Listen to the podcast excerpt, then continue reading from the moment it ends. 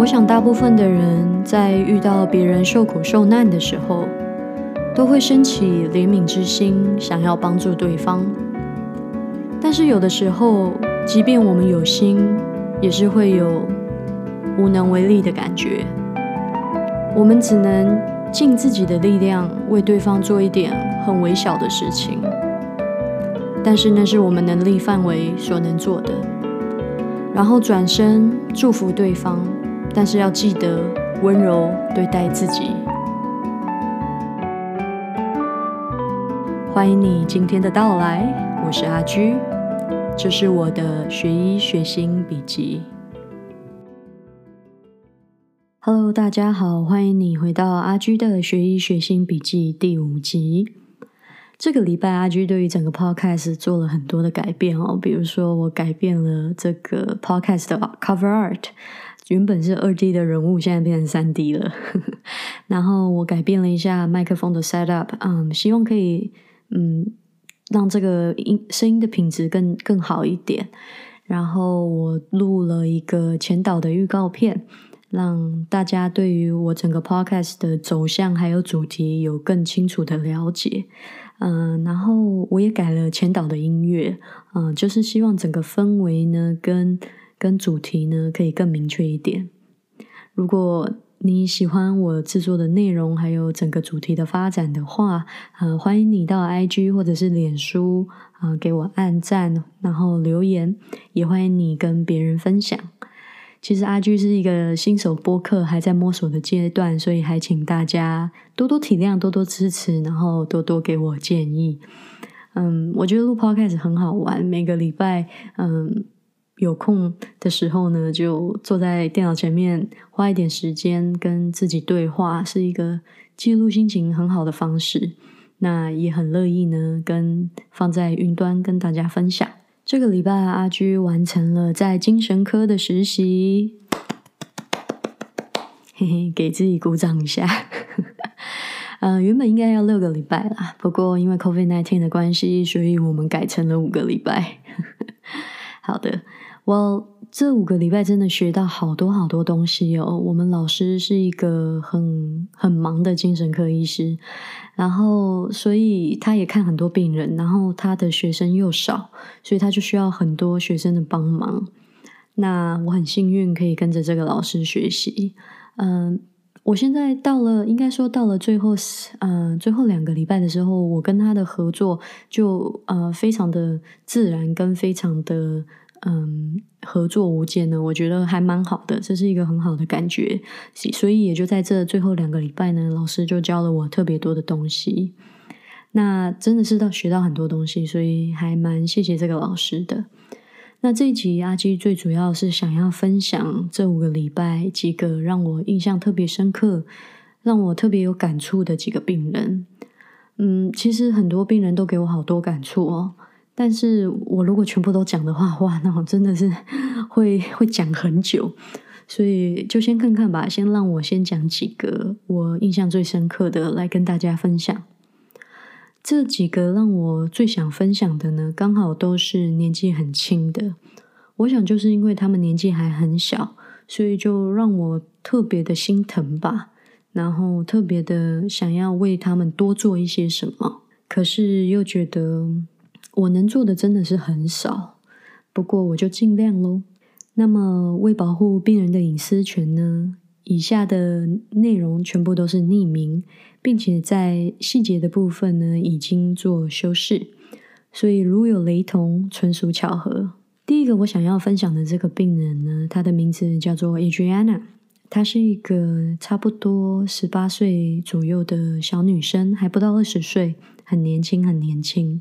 但是呢，他有好长一段的时间是街友，也就是嗯漂流在街上的朋友，嗯，没有无家可归，没有地方可以去。那目前呢，他是跟一个嗯男朋友是都是基本上都是住在车子上面，是还是一一样居无定所。那他为什么会来到医院呢？我是在急诊室遇到他的。那他自己来到了急诊室，因为他那一天他的恐慌症发作，他跟我说，他以前常常有恐慌症，可是这一次真的不一样，特别的严重。他的他的全身都在冒冷汗，然后心跳非常快，然后非常难以呼吸。为什么会这样子？就是因为他的脚受伤了，然后他希望他能够嗯到医院来包扎他脚的伤口，可是他的恐慌症呢，光是想着要来医院就发作了。他只是想说：“哦，我等一下要去这个急诊室。”就在想这一点的时候，他的恐慌症就发作了。那他的朋友就很紧张，就把他送来了医院。然后我是在急诊室的精神科遇到他的。当我看到他的时候，我就觉得哇，这就是一个小屁孩嘛。嗯，对，他的身上有很多的刺青，然后。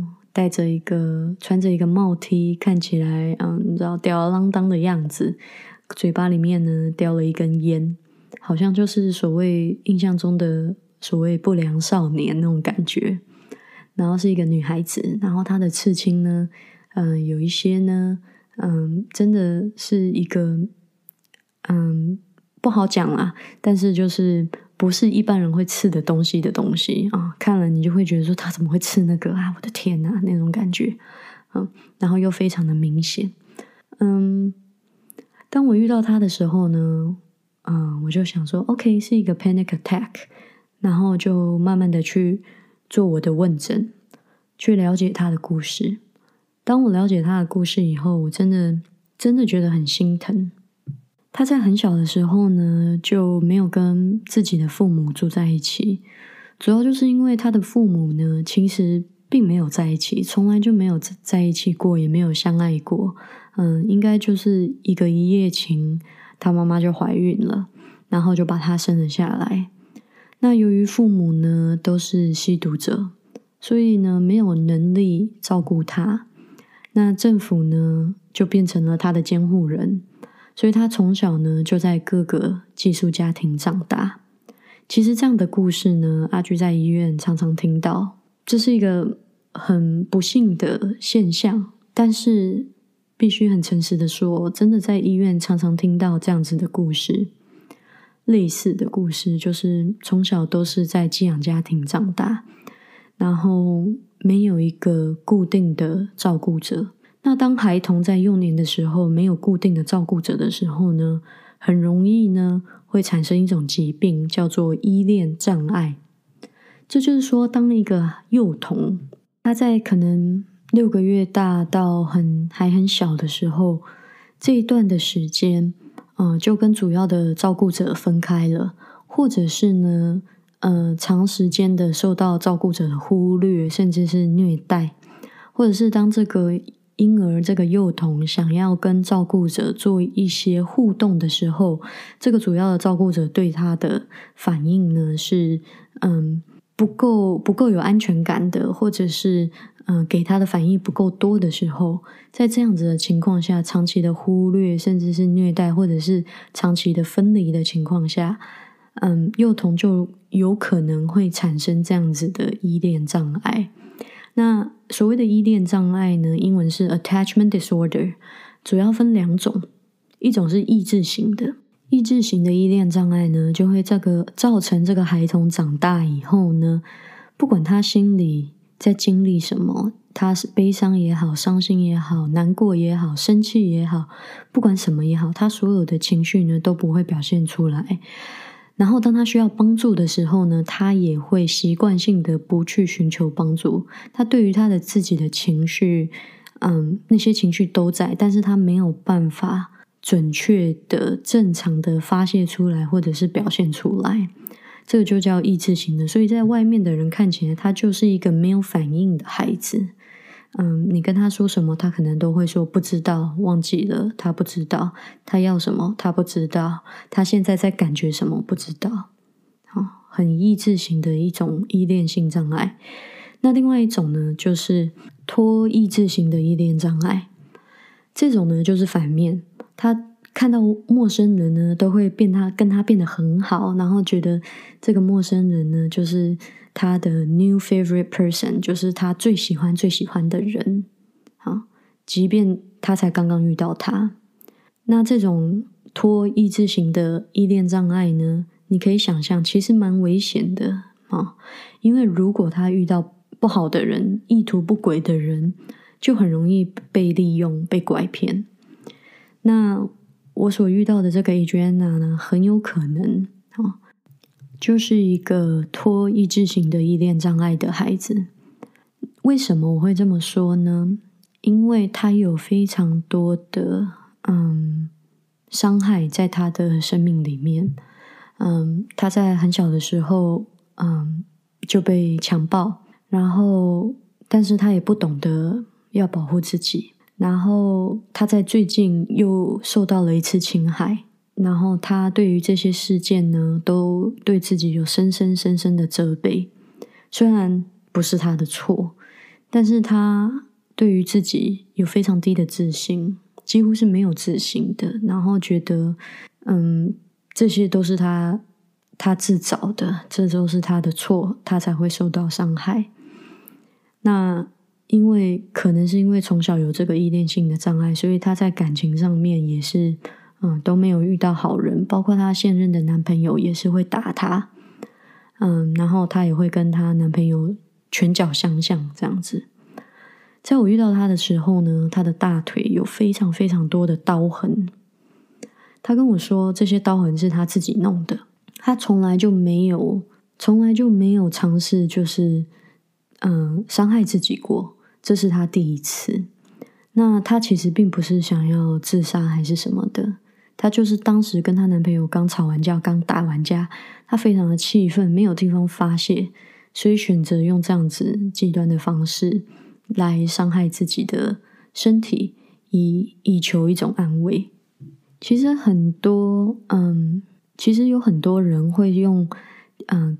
割用刀割自己的这种 cutting 的方式呢，来减少他们心里面所承承受的痛苦。当然，这并不是一个好的嗯减少心理痛苦的方法。但对于很多人来说，这个是他们所知道的唯一的方法。只有他们在。割自己的时候，他们也不是为了要自杀，而是他们在切割的时候呢，在心理上面会有一种得到安慰的感觉。对于很多人，这是一种 coping mechanism。当然，它并不是一个嗯有效或者是嗯健康的 coping mechanism。所以很多时候，当我们遇到自我会自我残害的病人，会自我割的嗯伤害的病人的时候，我们并不会鼓励他说。哦，你从今天开始你就不可以再 cut 自己了。我们通常不会用这么强硬的方式，但是我们会鼓励他用更健康的方式，或者是去寻找更好的方式来减低他们自己心理上面的痛苦。那 Adriana 呢？这个是她第一次这么做。好，Adriana 呢，除了这个依恋型障碍呢，他还有我们所说的边缘性人格。那边缘型人格在 Adriana 身上所表现出来的就是 impulsivity 啊，他会很冲动的去从事一些高危险性的动作，比如说他身上的这一些刺青，但刺青并不是一件高危险性的行为，但他身上的刺青非常非常的多啊，甚至有一些是我看了会觉得很匪夷所思的刺刺青。那他的刺青，嗯。他说的每他说每一次都是很冲动下去去做出的一个一个选择跟决定，嗯，并不是经过并并不是经过思考，然后决定说哦，我就是想要做这件事情，而是很冲动下去做的。那还有就是另外一点，就是他会很冲动的跟别人从事性行为，并不是在一个很安全的情况下。那对方呢，通常也都是不怀好意的。所以你可以想象，在他小小的年纪里面，其实经历过非常多次的伤害，重复性的伤害，呃，跟受伤。那边缘型人格跟他的依恋性依恋障碍，很有可能，很有可能都是来自于小时候的这个创伤。那我听到这样的故事背景，当然会觉得很心疼。那接下来他又告诉我说，他一直都有毒瘾，然后之前戒过成功戒过毒，嗯，不过今年又犯了。那我听到这些，我。就想说，哇，这个这个孩子需要好多帮助啊！我我可以怎么帮助他？我应该要，you know，connector，就是把他连接到好的，可以帮助他的社服单位，然后要帮助他戒毒。我要我要最好让他找一个啊可以安全的地方住，然后他的他的男朋友最好远离远离他吧，他会打他。诶，这些都是我心里面当时在想的事情，想做的事情真的好多，然后。当然，我还是要做我医学生该做的事情。我把所有资料结集好，做好做好一个 summary，然后要呈现给我的老师。但是说真的，在那个当下，这个孩子对于我们精神科来说，他并没有想要自杀，他也没有要自杀，他现在也没有要对别人造成任何伤害，他也不是 psychotic，就是并没有在所谓的嗯。幻想啊，或者是妄想啊，这一类的事情正在发生。嗯，他就是一个际遇，嗯，很很很令人同情的一个年轻的孩子，这样子。所以，对于我们精神科来说，我们没办法把他让他进入院啊，因为他一切表现都还算正常，但是他需要帮助。所以我们能做的，真的只有给他一些资料，让他连接到社福单位。让他可以去戒毒，我们也给他相关可以打的电话号码，让他可以主动去联络。好，那在最后他要离开的时候呢，他跟我们说，他的男朋友会来接他，送他去他的妈妈家。然后我心里就在想说，你真的确定你要跟你男朋友回去吗？我们就跟他说，那我们帮你叫计程车好不好？他说他不要，她最后还是跟让男朋友载她回妈妈家了。那这个孩子他是一个成年人了，他也也超过十八岁了，所以我们也不能阻止他，也不能说你最好不要去。当然，我就一个第三人，我当然会觉得说，你我帮你叫计程车好不好？你不要上那个男生的车。可是这是他的决定，这是他的选择。我们当下能做的就是呢，他的。Panic attack 好了一点，我们给他开了这个可以抗这个焦虑的药，然后让他知道说戒毒啊有哪一些方法，然后可以跟谁联络，把他所需要的资料都给了他，然后他也同意他们，他会去跟他们联络，他都同意。我们能做的真的只有这样子，在那个当下，在那个 moment。即便我心里面有好多事情想要为他做，可是说真的也没有办法，因为这个是他的人生。我只能在那个当下做我所能做的。下一个病人的故事呢，其实跟 Adriana 非常类似。他是一个原住民，加拿大原住民的小孩，名字叫做 Landy。然后呢，他今年还不到十八岁哦，啊，十几岁，然后是一个青少年。那 Landy 呢，也是一个女孩子，她是嗯，很类似的，也是很小的时候呢，就跟父母分开，但是她自己并不清楚为什么她还要离开她自己的家庭，她只知道说 she's too young to know，她太小了，别人都告诉她，她不应该知道为什么她要跟她的父母分开。他不知道为什么他要跟他的家庭分开。他其实有非常多的兄弟姐妹，超过十个兄弟姐妹，是一个很大的家庭。可是他被迫要离开那个家庭，嗯，没有人知道为什么，他连他自己也不知道，他也没办法知道。然后他十岁以前的记忆呢，通通都没有，他不记得十岁十岁以前他发生了什么事情。那在加拿大原住民呢，在早年因为殖民文化的关系，当时殖民文化的关系，嗯，受到北加拿大当时的白人很严重的迫害。原住民的小孩子呢，被迫要去寄宿学校。那在寄宿学校呢，他们不准穿自己的衣服，不准讲自己的语言，必须要学英文，必须要信嗯基督教。啊，其实这样的殖民文化、这样子迫害的故事呢，嗯，其实全球非常非常的多。当你想要消灭一个文化的时候，你第一个要消灭的就是他的语言。那当时寄宿学校原住民在加拿大的寄宿学校呢，所做的就是这一件事情。那在寄宿学校，很多当时的孩子都受到嗯，当时里面的老师的虐待、殴打，甚至是性侵害，这样的故事非常的多啊。那事情过了十几几十年，加拿大政府也开始啊，对这件事、这对这些历史事件做道歉，然后做一些真相。啊，真相还原的委员会，然后越来越多人开始重视到这个原住民在加拿大弱势的状态。那因为这些历史的伤痕，它已经传了好几代了。历史的伤痕，所谓的创伤，是会一代传一代的。比如说，这个孩子他的爷爷或者是奶奶，可能就是当年去寄宿学校的那一群小孩。心里面受到了创伤，回家呢就是喝酒来抚平这些创伤，或者是嗯不知道没办法正常的融入社会了。那这个就像雪，这个创伤就像雪球般的滚到下一代，再滚到下一代。所以很多原住民在加拿大是处于非常弱势的状态，包括今天那一天，我一样也是在急诊室遇到的 Landy。不知道他十岁以前到底经历了什么，他已经没办法记得了。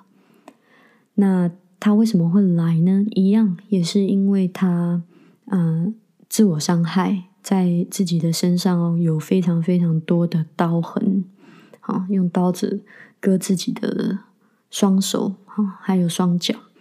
那他其实来了急诊室好多好多次。嗯，一样呢，也是曾经被性性侵过。其实让我很意外的是，被性侵过的人真的很多。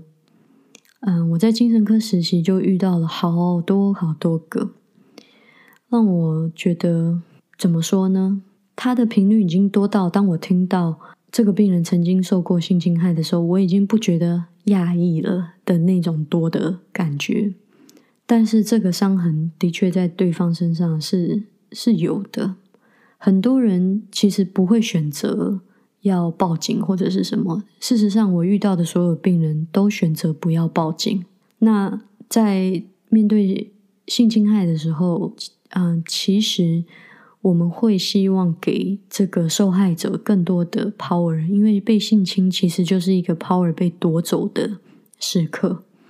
要不要报警？我们完全让这个病人去做决定，我们不会 push 他做任何的事情，并且在背后支持他所有的决定，然后做嗯医疗上面的处理。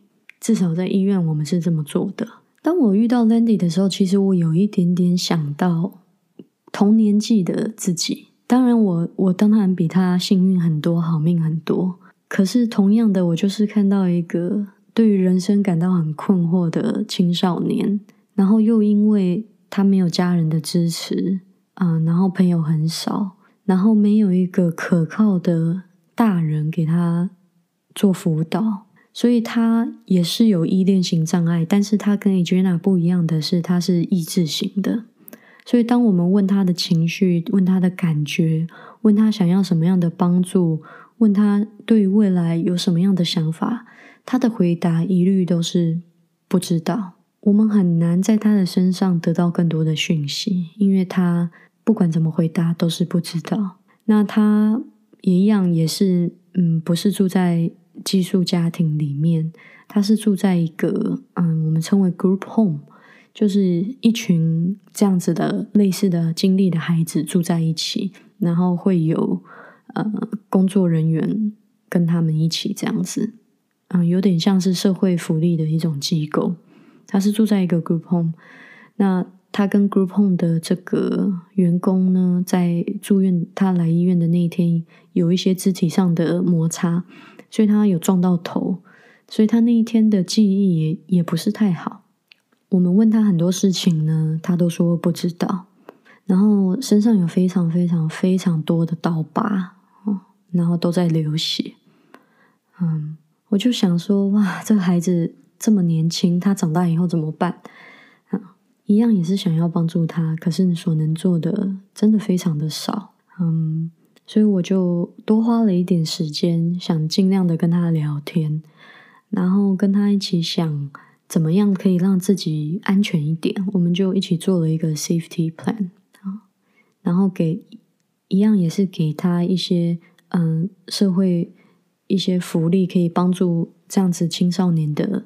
资源，然后也帮他做了一个 referral，就是说我们让，嗯，我们我们这边有一个 program 是专门对于就是青少年有情绪问题的做辅导的一个 program，啊，做了一个 referral，做了一个推荐，那他们就会主动呢跟 Landy 联络，那他也是一个让我感触很深的 case，嗯，就是主要就是因为他们很年轻，一样也是从小呢。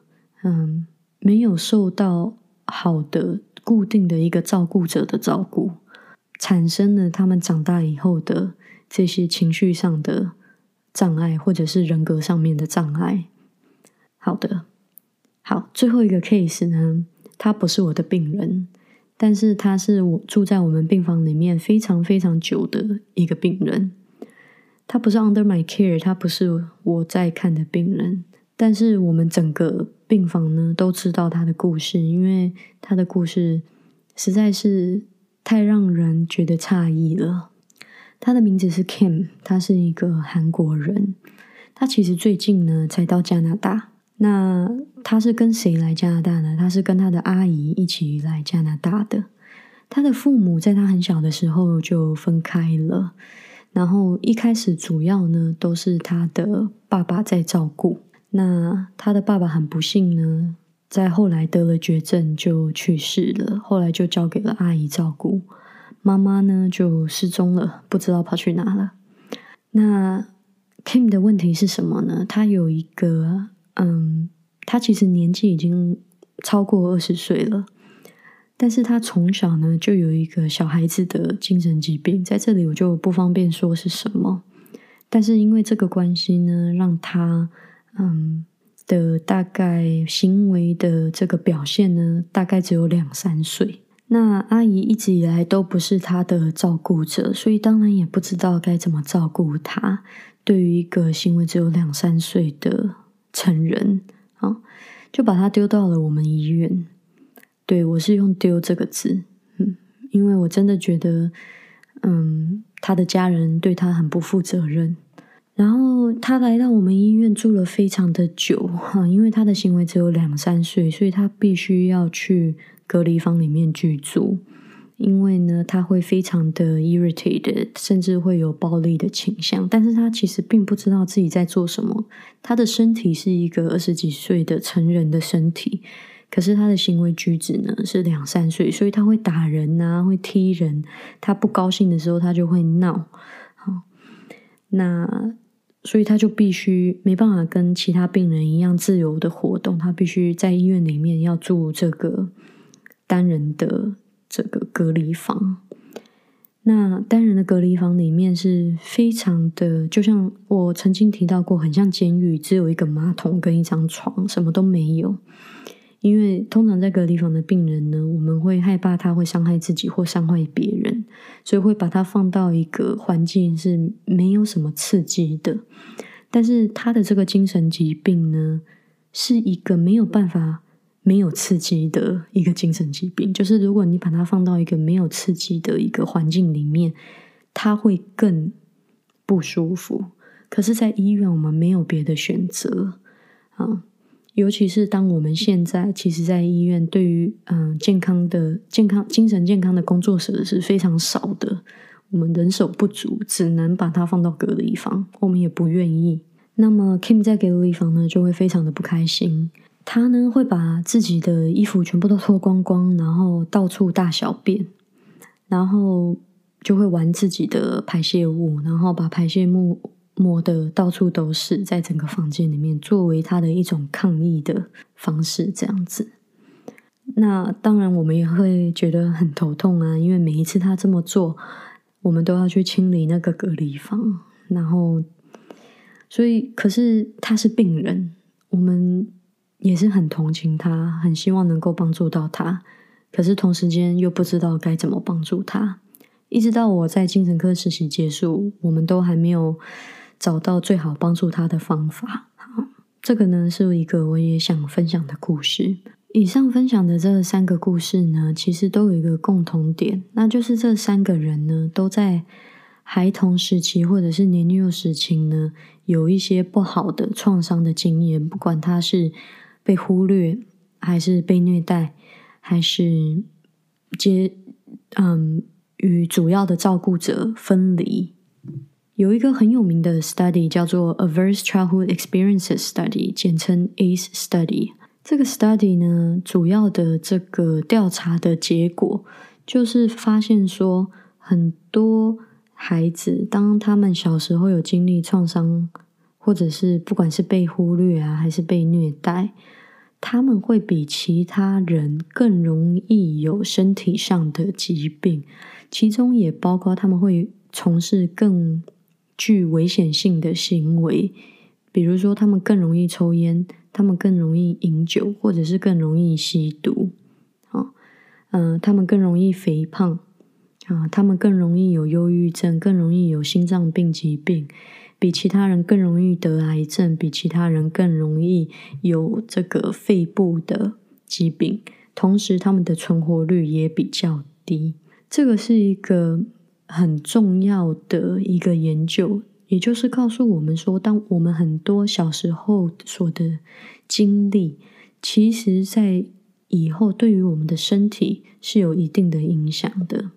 好，也就是说，我们的心、我们的情绪、我们的记忆，我们所 hold on to 的这些事情，如果我们身上有太多不好的记忆、不好的感受，甚至是我们不记得的，而是它存在我们潜意识里面，它会在身体上面有所表现出来，或者是他的身体跟这个东西是会有一个连接的。这是一个很重要的 study，也告诉我们说，一个小孩子健康、安全的。有爱的成长环境是非常非常非常重要的，对于整个人的人格发发展是非常重要的。所以今天，如果你决定要有小孩，或者是你生了小孩的话，请你一定要负起这个责任，给这个孩子一个有爱的环境，一个一个健康可以让他有机会健康成长的环境。当然，没有父母会是一出生一开始就知道怎么当父母。但是至少我们要尽力，就是给他一个有爱的环境。孩子真的是需要爱才会健康发展的，不是只能只是给他们吃饭，他们就会长大。孩子是需要爱才能健康成长的。好，这三个呢是我嗯觉得很有感触的三个 case，刚好呢都是他们的年轻的时候受受过了一些嗯。不是很好的经历，这样子。那么，当然，我们作为医生、作为护士，或者是作为任何健康照护者，想能想要为他们做的，好像都很多，但是同时也知道自己能做的有限。我们只是他们在人生旅途中，在经过医院的一个过客。嗯，很怎么说呢？一方面，我很庆幸可以遇到他们，听到他们的故事。扩增自己的视野，并且从他们的身上得到一些体会。另一方面呢，也是觉得有一点难过。世界上有很多人正在受苦，那我们能做的呢，就是给彼此更多的尊重跟同理心。